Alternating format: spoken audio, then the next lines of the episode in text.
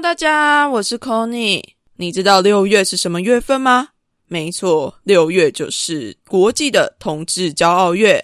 为叛逆女孩在这次六月规划了一整个月的特别节目，准备和你一起来欢庆六月。目前骄傲月特别节目的前导活动已经开始喽！只要你到 First Story 抖内为叛逆女孩两百五十块，并且在一到三十之间选择一个你最喜欢的数字，就可以在交月的时候解锁属于你的彩虹格言。这个活动只到五月二十五号止，大家要把握机会哦！另外，维叛逆女孩除了线上的活动之外，我也找来了我才没有要出柜的索法克和阿塔男孩的跨旅程的 Devon 一起来举办线下活动啦。我们的活动名称叫做“跨柜来骄傲月为开趴”，性别友善创作者聚会以及听众交流会。活动日期是在六月十一号，活动地点则是在台北的耳瓜录音室。想要邀请性别友善的 Podcaster，还有听众你一起在交月的时候跟我们来开趴。另外，这次我们也找到了好多友善的厂商来赞助，只要你拿着当天参加的活动票券去 Wonder Bar，你就可以换到价值三百五的特调 shot。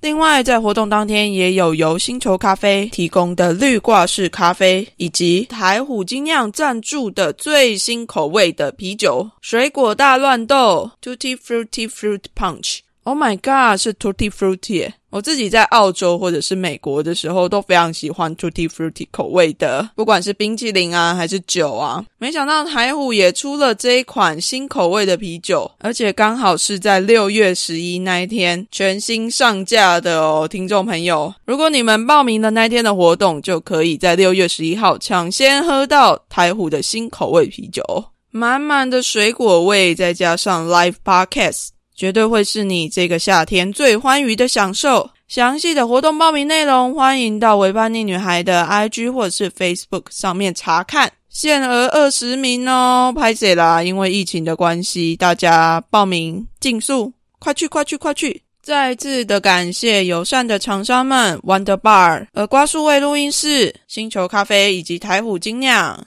拍手！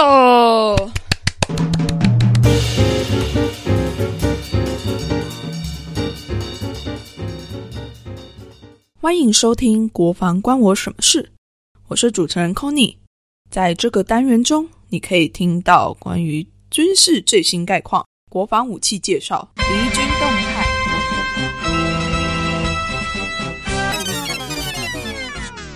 才怪！在这里，你会听到和以往军事讨论完全不同的声音和观点。如果你原本一点都没有在关心国防，这个单元会让你发现，原来国防离你那么近。如果你原本就会关心国防，也有些了解军事议题，这个单元将会让你发现，原来国防也可以这样讨论呢。好了，话不多说，就让我们一起听听看，到底国防关我什么事吧。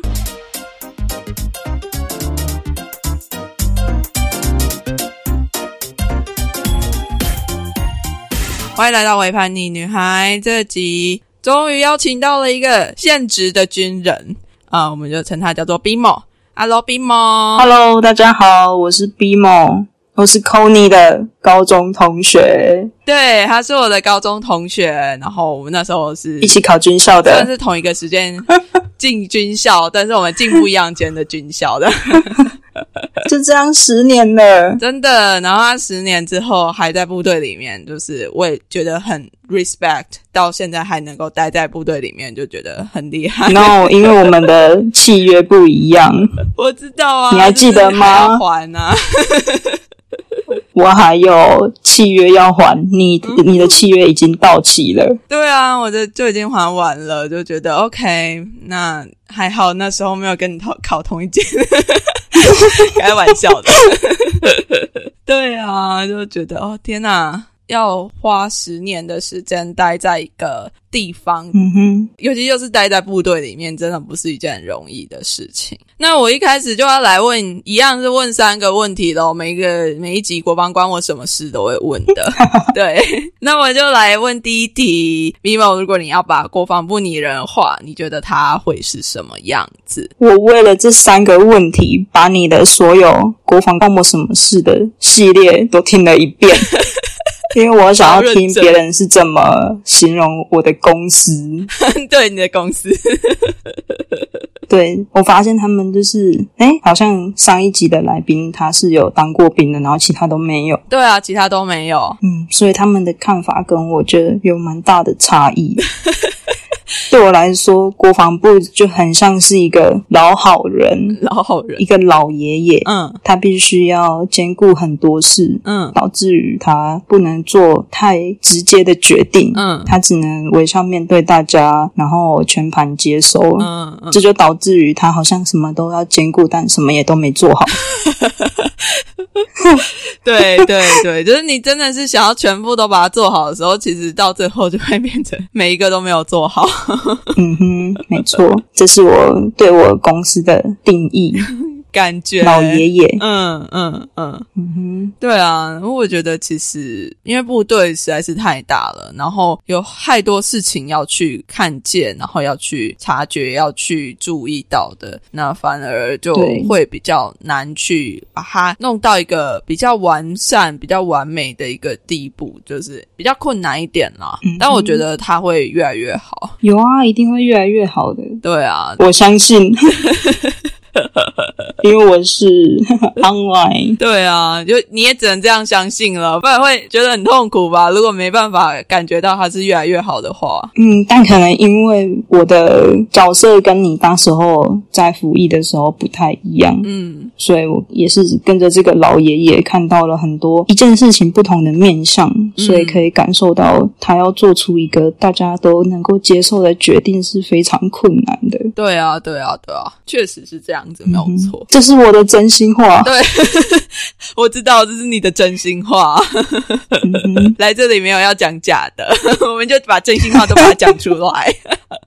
好，对啊。那么再问第二题，就是你 follow 到的部队的新闻是什么？虽然说你好像就在里面了，也不需要 follow 什么新闻，但如果你有真的有在看到一些新闻的话，你看到的是什么？哦，我今天看到一个超好笑的新闻，就是有一个住在日本冲绳的一位网友，日本网友，嗯，他捡到了从台湾漂洋过去的野战口粮，一整包完整的，而且他还在保存期限之内，然后他就试吃的，还给了评语，还把它放到脸书上面，笑死！他给的评语是不好吃，但也没那么糟糕，对。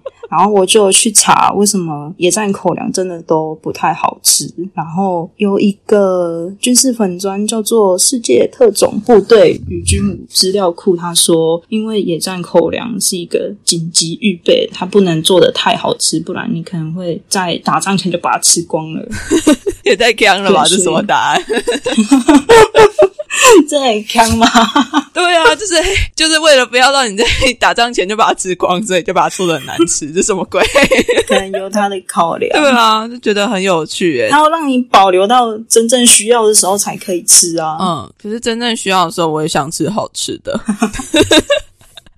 好啦，其实真正需要的时候，不管它好不好吃，你都还是得要把它吃下去啊。就是真正需要的时候，你就会觉得它很好吃了。那我看到是。三个新闻呢，嗯，我可以都分享一点点好，你要讲，你可以继续说。好，另外一个新闻是我自己蛮有感触，刚刚那个是好笑的，然后这个是比较有感触的，是近两个月我们国防部就整个国军有十七位官兵因为心绪问题自杀碎，嗯，人数这个我也有看到，对啊，然后我又听了上一集。干杯的宝是对智商师的那一集节目，嗯，蛮深刻的理解到，其实部队很欠缺这一方面的资源，或是那些有需要帮助的人，他们并不容易被察觉。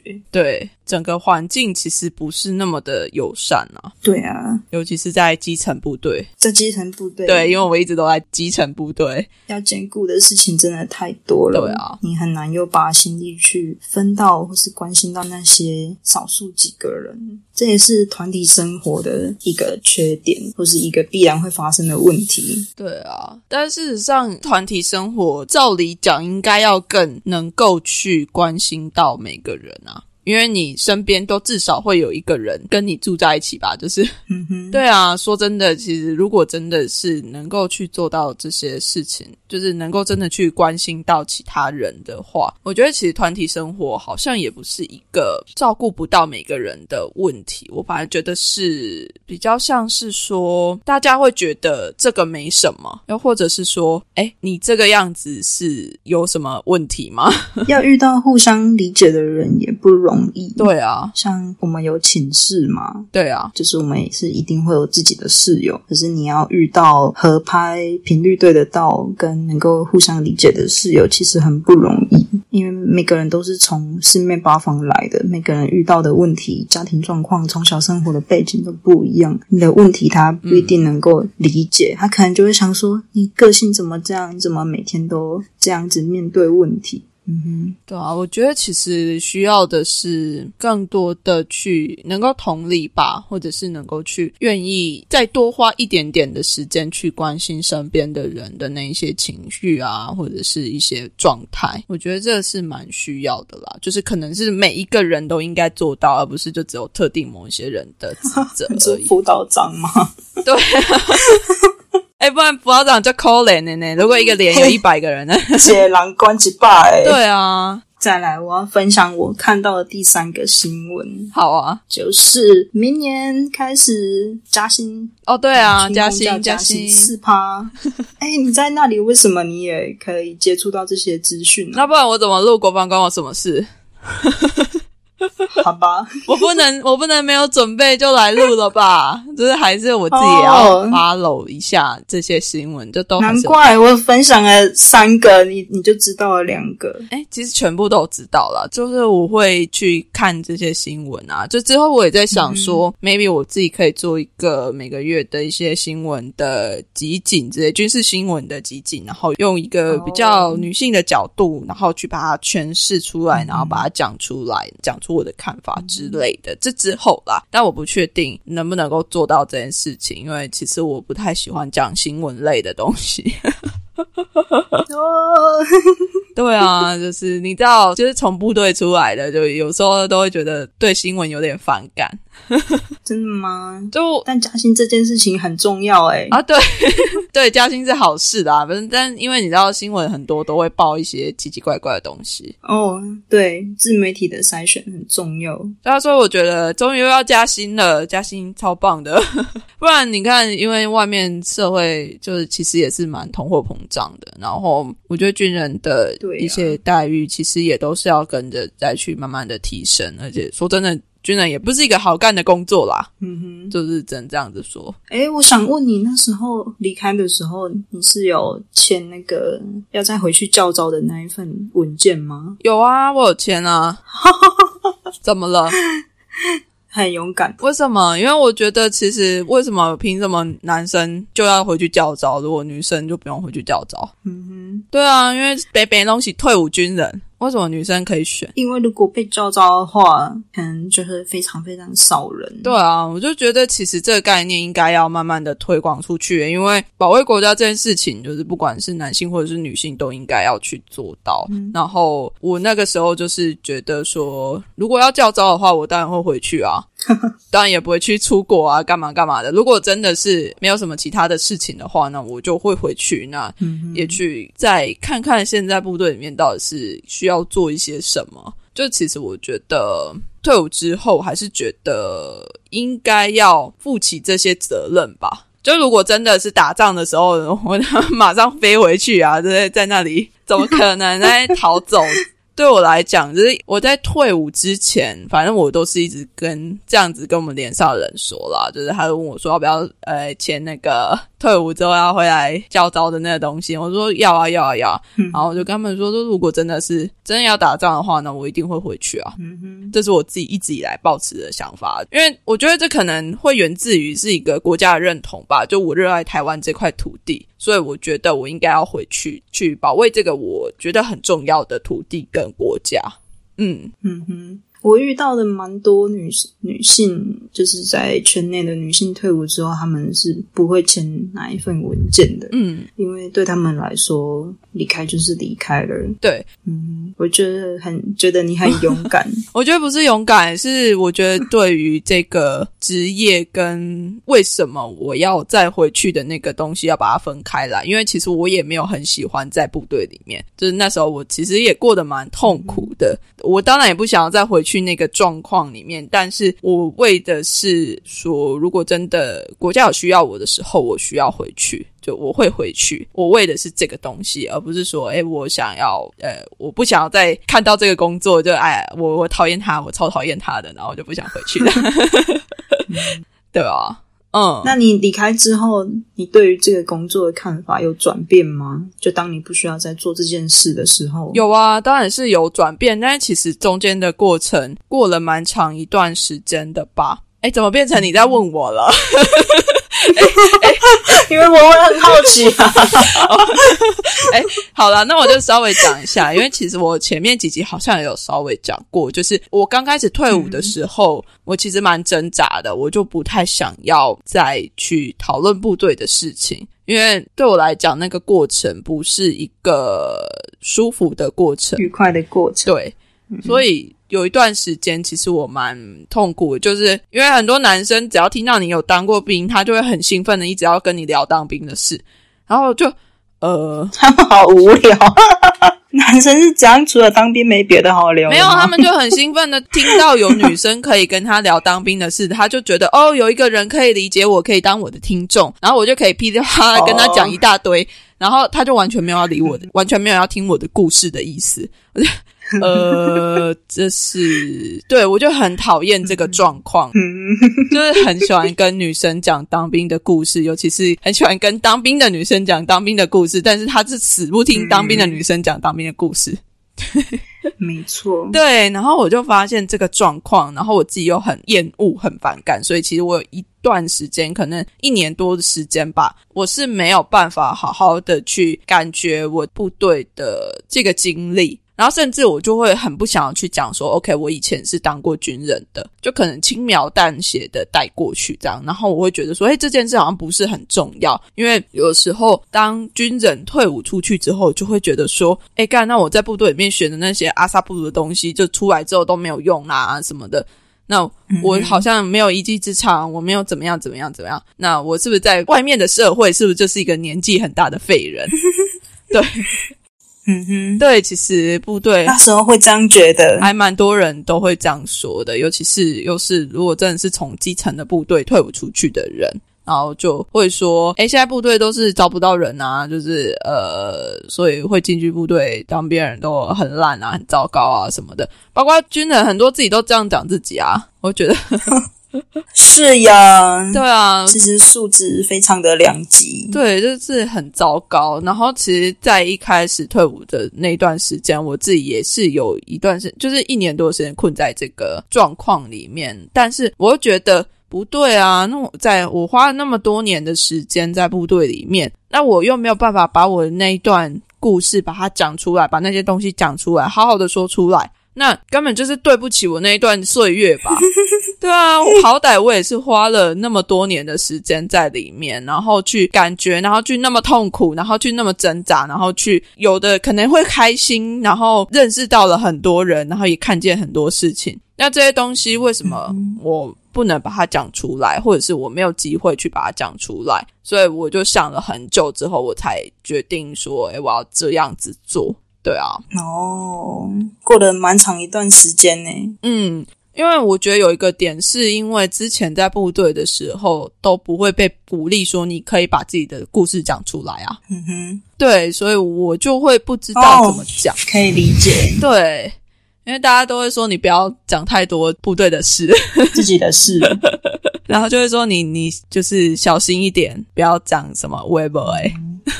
是不是没有理由？对啊做就对了。对啊，就是我觉得这观念其实还是在我的脑袋里面，在那个时候我其实算是有点在排毒嘛，把那个不能把自己的东西讲出来的这个东西，把它稍微的调整起来。代谢掉。对对对，所以我现在才能够这样子讲，而且当我能够真的把这些故事讲出来的时候，我反而不会那么讨厌部队了。嗯，很有趣哦，因为当你能够真正的接受你自己的身份的时候，当你可以真的很开心的把你说出来，OK，我就是一个退伍军人，那我现在就是要做国防的事情的时候，哦，其实你整个人的状态是会变好的。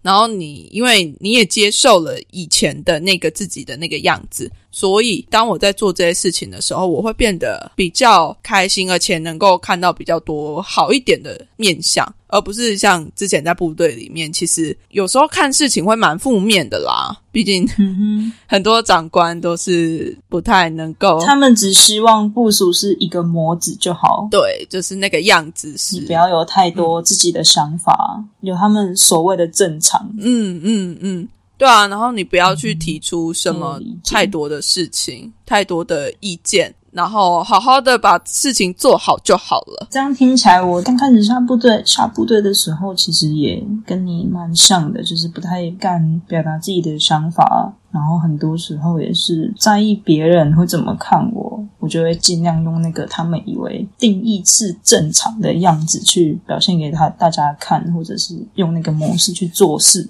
但我后来遇到一个问题，就是我已经快三十岁了，嗯我迈入想要结婚的年纪了，我就会想到说，我的人生要走进下一个阶段，那我还要这样子一直生活吗？嗯为什么我要在这个工作上过得这么不愉快？然后我只要上班，我就会很期待赶快放假，赶快放假，对我那时候也是，过得很像我的人生就只有放假而已。嗯嗯可是我明明每天就是花了很多时间，甚至这一辈子是花了很多时间在这份工作上的。那我为什么没有办法好好的去做自己想要的样子？嗯，我们呃前情提要一下，大家好，我是 Kony 的张 焕没有中的同学。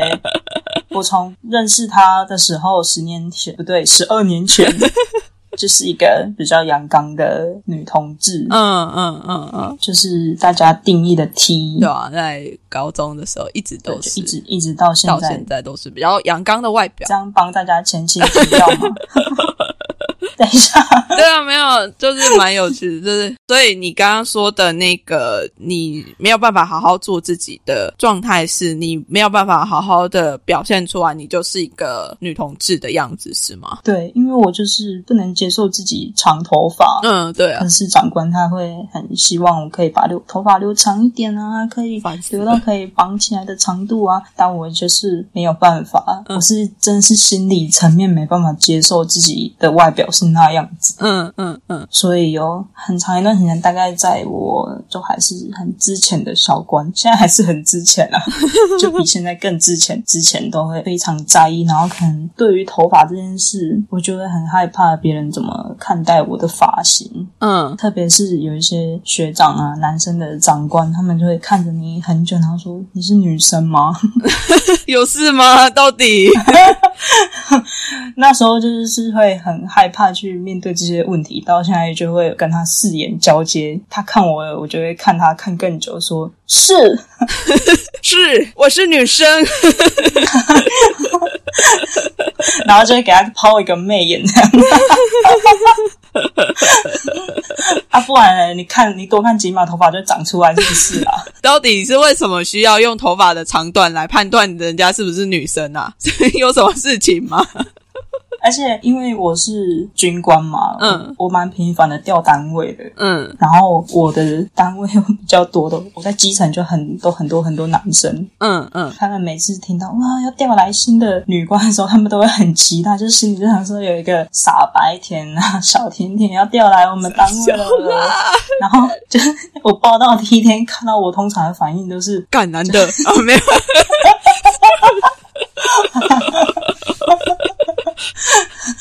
没有，他们他们就会突然很震惊的跟我问好。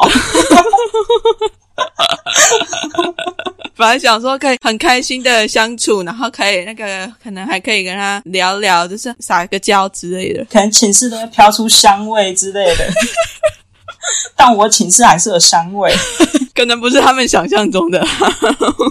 只是我造成了广大男性们的失望。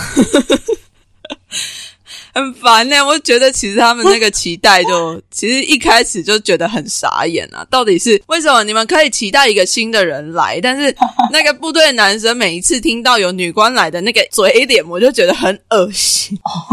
就是每次都啊，有学妹要来，你要好好照顾学妹哦。呃，嗯，但是学妹不知道会不会很可爱。呃，嗯哼，芭蕾 到底是有什么事情啊？但现在这种现象真的有越来越少了，真的吗？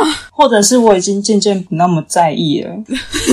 反正嘴巴就长在他脸上啊，随便他怎么讲。没有可能也是因为比较资深之后吧，就是那些状态就会比较发生在可能是是发生在其他别人。别的年轻的身上吗？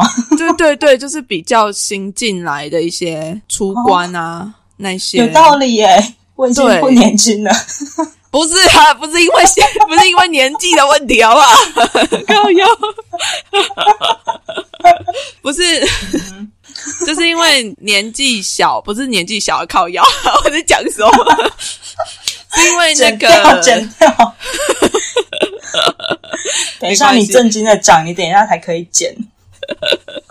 没事，没事，没事，还是可以把它留进去啊。偶尔也是可以拉低赛一下。就是可能因为阶级比较低，然后他们就比较能够，或者是觉得自己是有资格去照顾。就讲难听一点，就是意淫呐。对，就是人家还没有来的时候，就会有一些神奇的想象。那其实你看哦，反过来这件事情是不会发生在女生对男生的身上。就是如果单位要来一个新的辅导长是男生，或者是新的排长是男生的时候，他连报道都没有人知道。对。很可怜呢，刚我跟你说，我有一个辅导长，超可怜的。他那时候很年轻，然后好像也是正在学校刚毕业的吧。然后他第一天到我们单位报道的时候，他就自己拖着一个推车，把他的所有的家当都放在推车上面，然后就推去安官桌。嗯哼，我那时候好像在安官还是什么的话，然后问他说：“请问你是谁？你来这里干嘛？” 哎，超可怜的一个辅导长，自己推着自己的东西。他没有穿军服吗？有啦，他有穿啊，但他没有贴辅导长啊。哦，而且他看起来又菜菜的。然后想说，你到底是谁？你来干嘛的？好可怜。对，就是男生就不太会遇到被意淫的这个状况，大家就只会说：“OK，好，那呃，辅导长是哪里来的？就是什么学校的？”然后就会说：“哎，可能是学校的怎么样怎么样，或者是在前一个单位的风评怎么样怎么样。”嗯哼，就算是女生也不会说啊，辅导长希望他很帅之类的，就没有这种状况啊。嗯哼，没错。对啊，你不觉得这反过来很奇怪吗？就是到底为什么女生就要被意淫？嗯，觉得很。可是就在外面的社会，好像也难免会这样。对啊，但是我就觉得，其实部队里面的那种话语的冲击跟感觉是蛮重的。就是我现在已经在外面工作了好一阵子了，那其实，在外面不太会有这么直接跟明显的讨论。哦，是因为大家的素质比较高吗？我觉得那不能算素质比较高，反而是说大家会比较知道说互相尊重，那就是来。一个女生，那在讨论的时候是要比较小心一点的哦。我觉得这跟接触到的性别平等的知识也很有关联，因为在部队里面真的太缺乏这一方面的知识了。对，超级缺乏，所以他们不知道那个界限在哪里。嗯，对啊，就虽然说部队很努力在推，但是事实上，我觉得效果没有到很好啦。嗯哼，嗯，这也是一个原因啊，因为又部队又是一个以男性为多数的环境嘛。那如果你都是跟同样的性别人相处在一起的时候，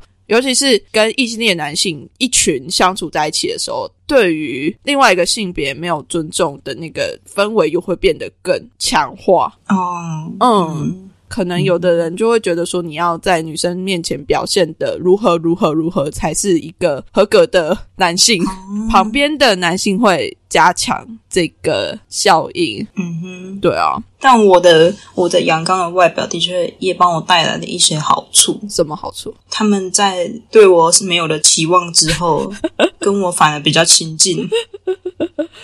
因为他们在我面前就不需要表现的一个很男生的样子啊。嗯，怎么意思？我观察到的结论就是，如果他们对比较美丽、大家定义正常女生的样子，他们对于 他们在那些女官面前就会想要表现出男子气概的样子。嗯嗯嗯，但是因为我不是那类型，不是那个 type，所以他们在我面前就反而变得很轻松。嗯，或者是他们就直接把我当男的。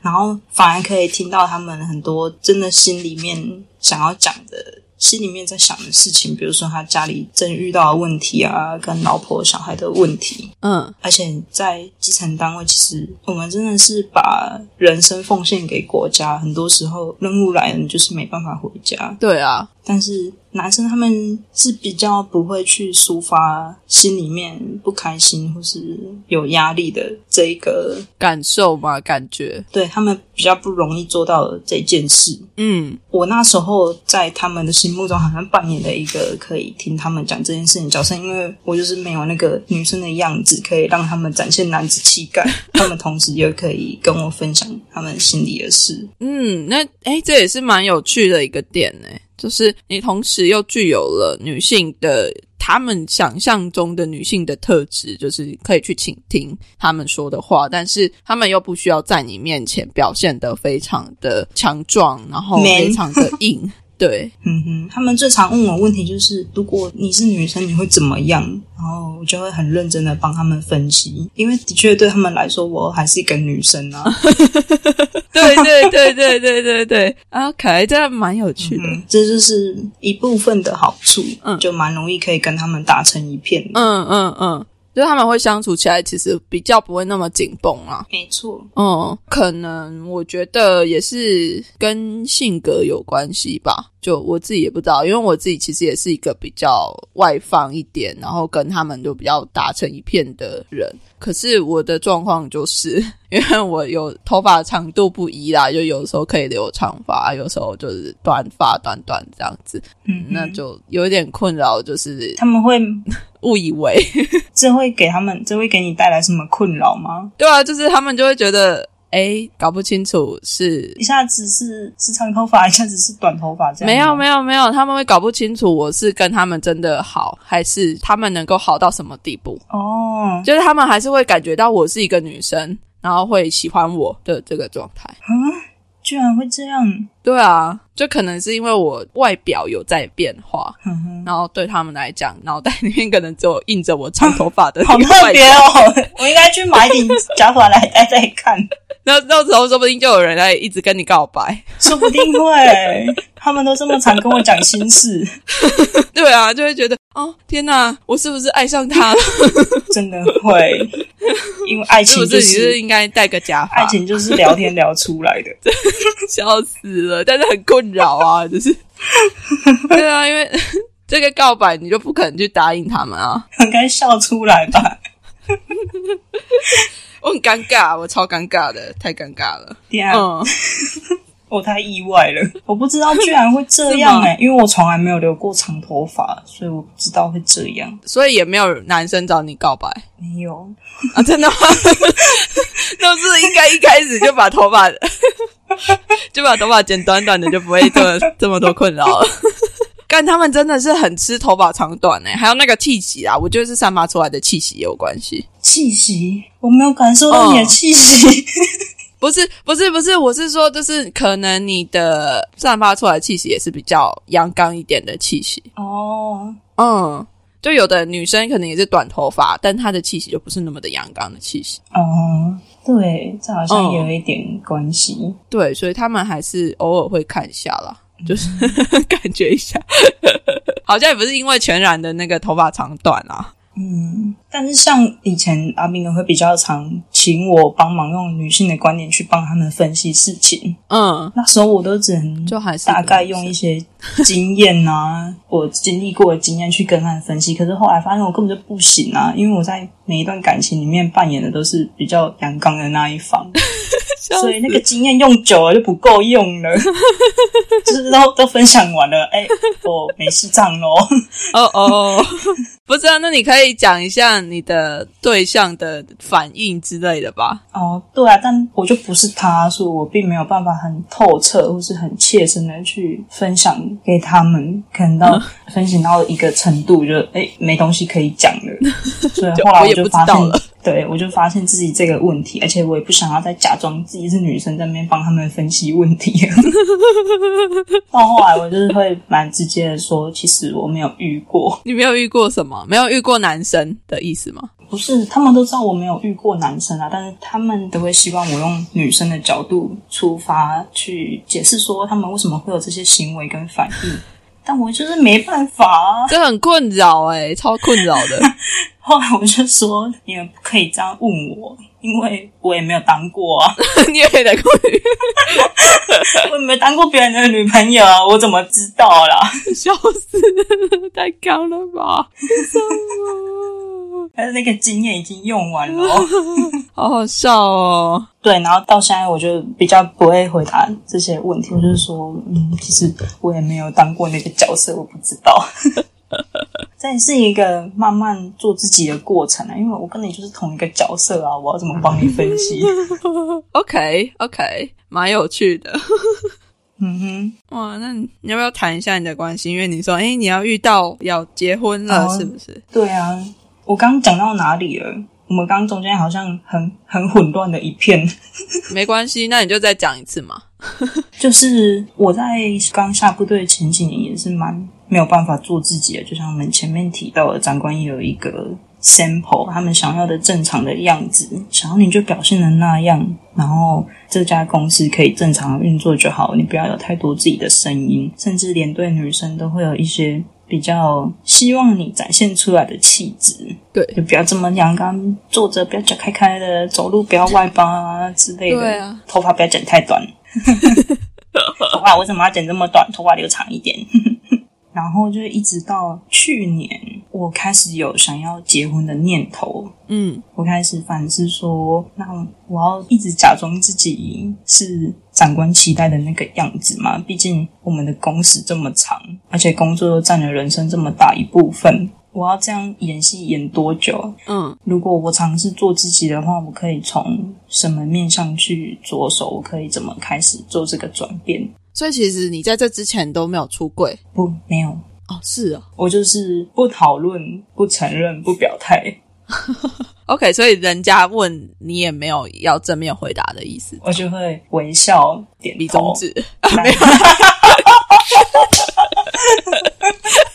好狠，告别下中指。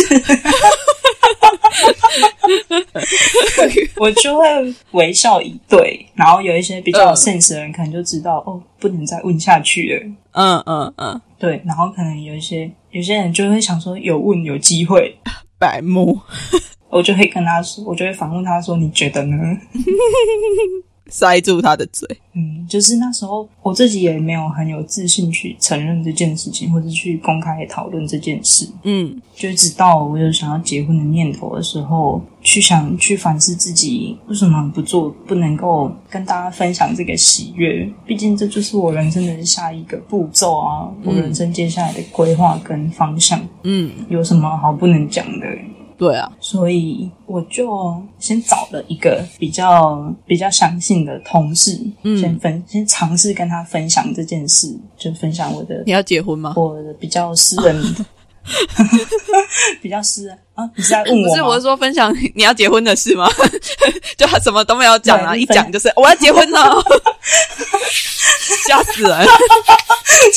等下看很傻眼，开始刚刚对，他尝试。跟一个不是我私底下会接触，就是一个工作上的同事，跟他分享我的生活啊，尝试去跟他聊天。如果我做了这件事会怎么样？意外发现他们就是都很能够接受，然后也而且还不意外，这样吗？对他们就是很听得很津津有味，然后就觉得说。哦，你很呃，你很乐意去分享自己的生活这件事情，并没有什么不对。嗯，天哪，我分享这件事情会发抖。这其实就是一个出柜的过程，对不对？对，嗯，就好像是从里面走出来的过程。没关系我，说太棒了。我我问他说，我之前都没有跟别人分享过这个。嗯，当那个同事给我的回复说：“这有什么奇怪的吗？”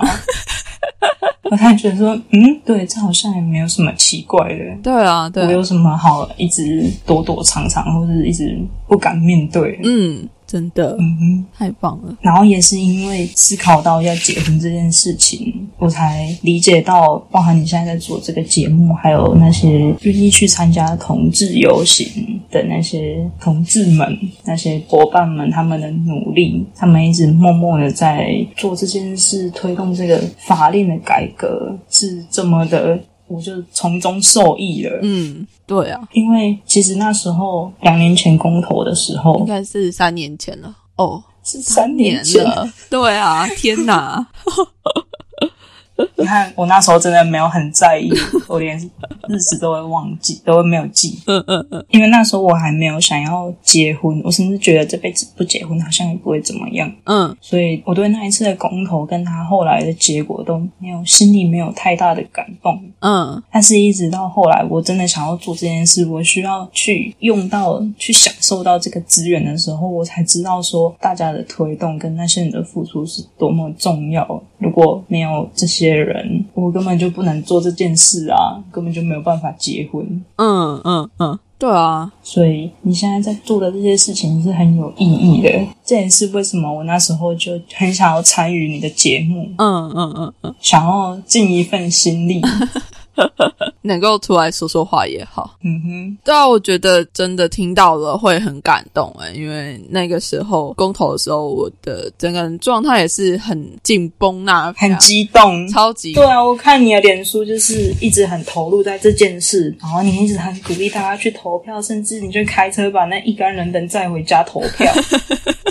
然后我那时候没有办法跟你的心情可能没有办法同步，就会想说，为什么你这么努力？是不是你已经有对象了，才会让你这么努力？但我后来发现，你们就是真的很希望社会可以进步，或是身边的人，甚至是不认识的人，可以一起享受到这一个转变。嗯，对啊，因为这件事情是对我来讲就是很重要的，而且它就是一个平等嘛，就觉得每个人都应该要平等的享受到任何的最基本的权利啦。那刚好这件事情又跟我有关系，所以我就会觉得说，那我就是如果我那个时候没有这么用力的去做的话，那之后如果有什么差错，有什么差错的话，我一定会恨我自己。所以我就那个时候就觉得说，那我就一定要去很用力的去做，对啊，嗯哼，嗯，对啊，因为我就觉得，幸好有你们。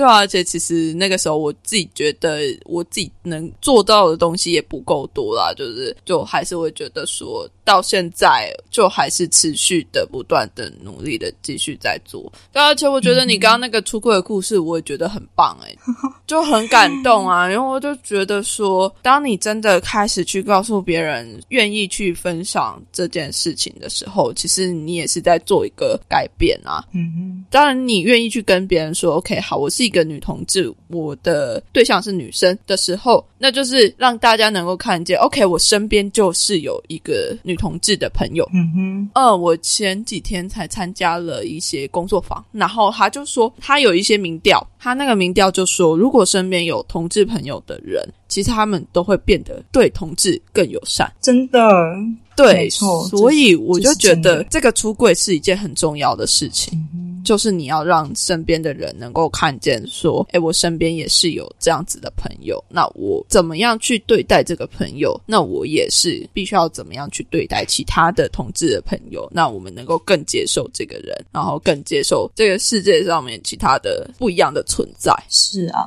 嗯，那你要不要讲一下，如果你的女朋友之类，然后我的另一半之类的吗？你想要分享一下吗？就是就是你以前小时候，你听别人讲说结想结婚是什么感觉？哦，那个感觉来了，你就会知道啊。就是这么抽象的回答，谁会知道啊？可是你真的体会，你体会到，你心里真的感受过之后，你好像也就只能这么回答他们，嗯，就是他了。对，你就好像就也能只能用这种方式去定义那个感觉。嗯当那个感觉来的时候，你就是会知道。嗯，所以你有已经开始在准备了吗？对啊，嗯，那你怎么去跟对方的爸妈讲？没有讲，用用行动，他们说聘金先拿出来了，没有了，开玩就会就会开始把他的女儿搬出来啊，出来。先开始去建立自己的家嘛。嗯嗯然嗯后要一起住的地方，嗯现在还不能算家，就是一起住的地方。对然后再把他们的女儿一点一点搬出来，比如说一个月搬一个礼拜，后来就变成一个月搬两个礼拜，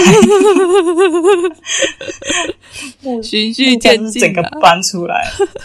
对，因为其实我发现爸妈要去接受这件事情，他们真的是需要缓冲。对，就连我自己的爸妈，他们也是还需要时间。嗯但他们绝对是支持我的，对只是他们会想要怎么跟亲戚解释。哦，对，我觉得这是他们的最大的问题。对，可能不是每个亲戚都能够理解。嗯，然后我就会说，那就不要宴客啊。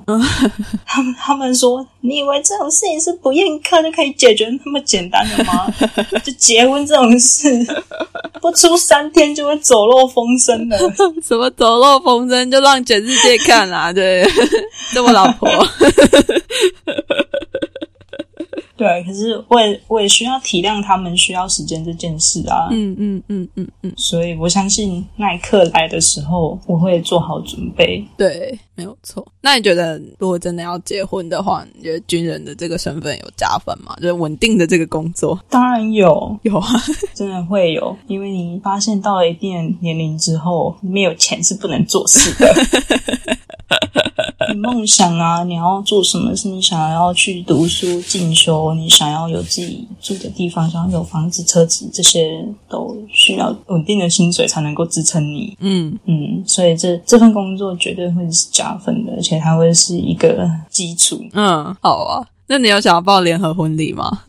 太难了，因为我不想要穿军常服。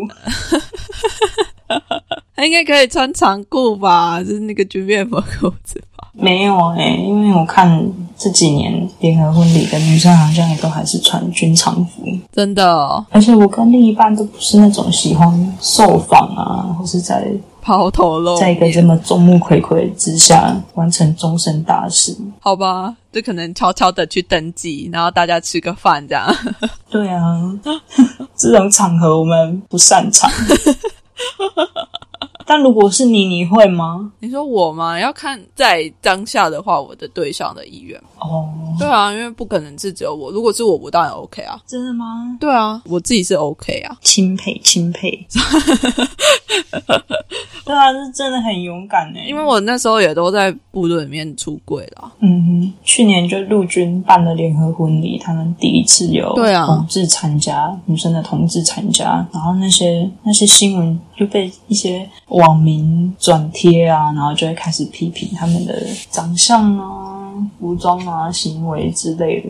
我就觉得那些人真的是很莫名其妙，傻眼。嗯，就是呃，人家结婚就是一件很棒的事情。你知道有很多的国际新闻都报道，就是台湾第一个在部队里面联合婚礼，然后有同志参加。事实上，这是一件让大家很骄傲的事情，应该是要让台湾很骄傲的事情。但是还是会有一些对很没有 sense 的人，然后就一直去批评这些有的没的。那这些没有 sense 的人就可以直接略过了。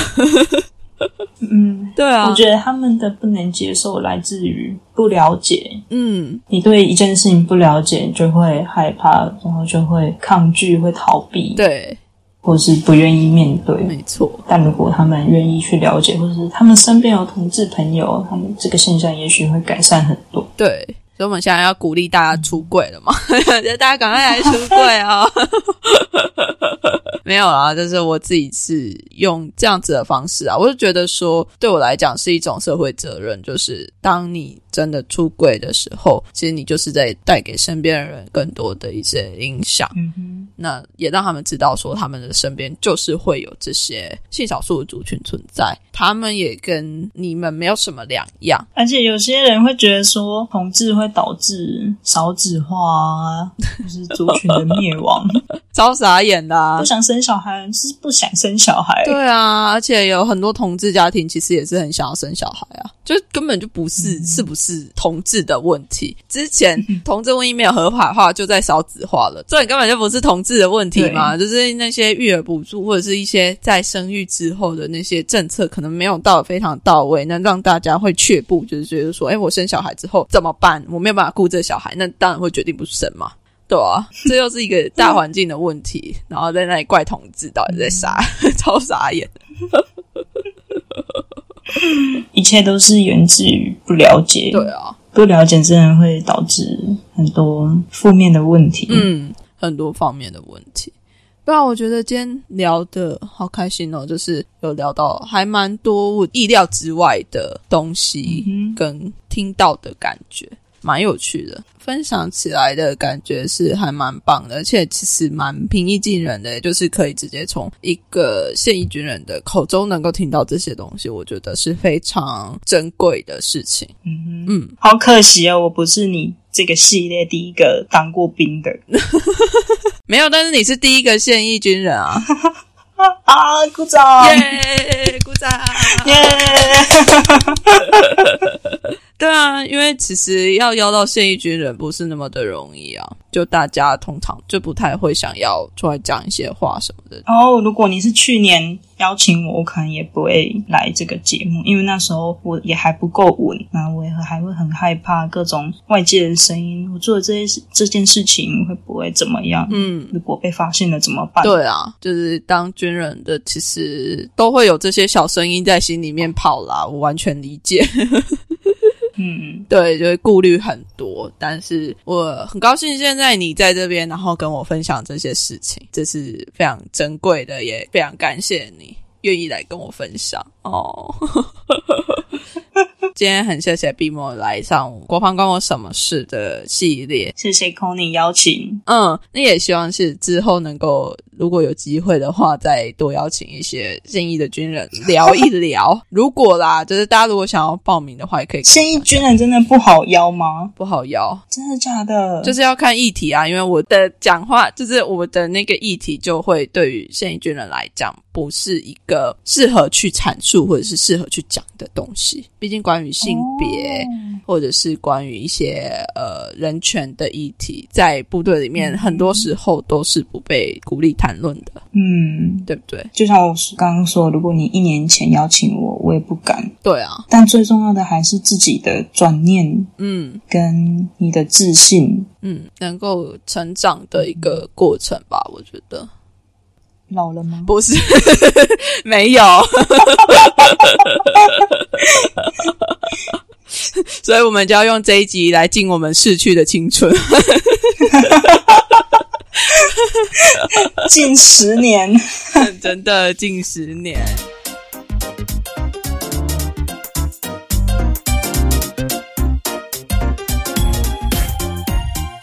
请 BMO 来上节目，不知道讲起来有没有比我自己讲的更有说服力一点？毕竟是现役军人嘛，也超级感谢他跟我分享了他的出轨故事。我其实没有料到会有这一段，当然也期待能够有更多更多的性少数族群也能够一起加入国军。当然呢，在这之前也是希望部队能够对性少数的待遇能够再更友善一点。如果你也是现役军人，你也是性少数，你也想要来跟我说说话，也都非常欢迎哦。那如果你喜欢这一集节目的话，不要忘记分享给你身边的朋友，也不要忘记到 Apple Podcast 为我留下五星评价并留言。这集国防关我什么事就到这边，谢谢大家，下一次再见喽，拜拜。